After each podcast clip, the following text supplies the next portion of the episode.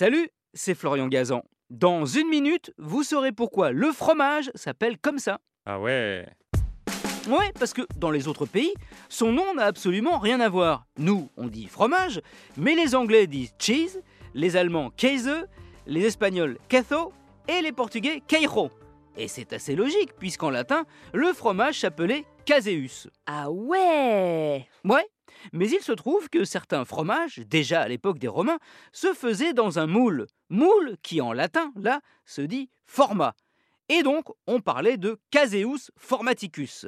Les Anglais, les Allemands et compagnie se sont inspirés de caseus. Nous les Français, vu qu'on fait rien comme les autres, on a choisi formaticus. Et donc, dans un premier temps, au XIIIe siècle, on a appelé ça le formage. Voire le fourmage, qui sonne comme fourme, par exemple la fourme d'Ambert, qui est fabriquée en Auvergne dans des moules en cylindre. Et puis au XVe siècle, le mot formage va subir une métathèse. Ah ouais Ouais, alors une métathèse, en gros, c'est une permutation de certains de ces sons. C'est ainsi que le formage va devenir le fromage.